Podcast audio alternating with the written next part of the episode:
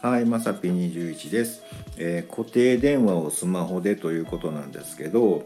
あのー今ねうちまあまあな断捨離をしてまして、あのーまあ、一応ねうち固定電話一応いるんですよ。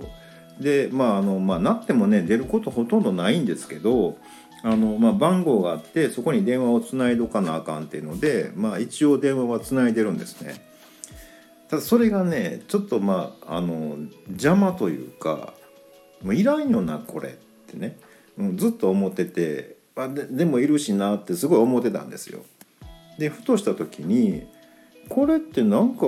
あのスマホで受けられへんの？みたいなことをふと思いまして。だから、えーうちあのフレッツ光なんですけどあのフレッツ光の東西に関しては、まあ、他はねどうなんか知らないですけどあのそれをなんかアプリ経由でスマホで受けることができるらしくてえそんなんもうちょっともうお兄さんさっき言ってよみたいな話ですよ。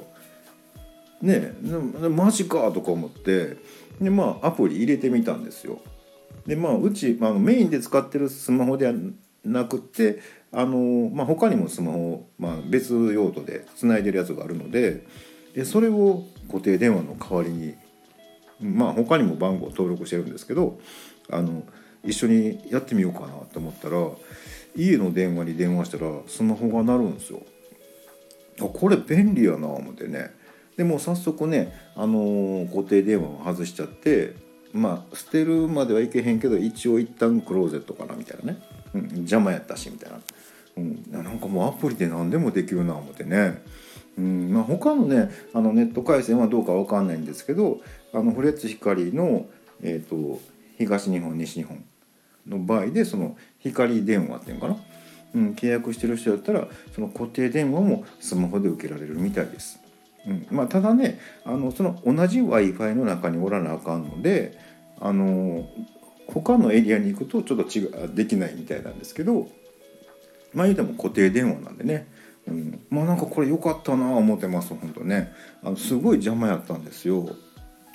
うん、なんか汚れてるしね、うんこれどうしたもんかな？でもいるしなってずっと思ってたのが解決してねめっちゃすっきりしたなあなんて思ってます。ね、あのもう僕もそろそろねあのいい年代になってきたんでもうはよねあの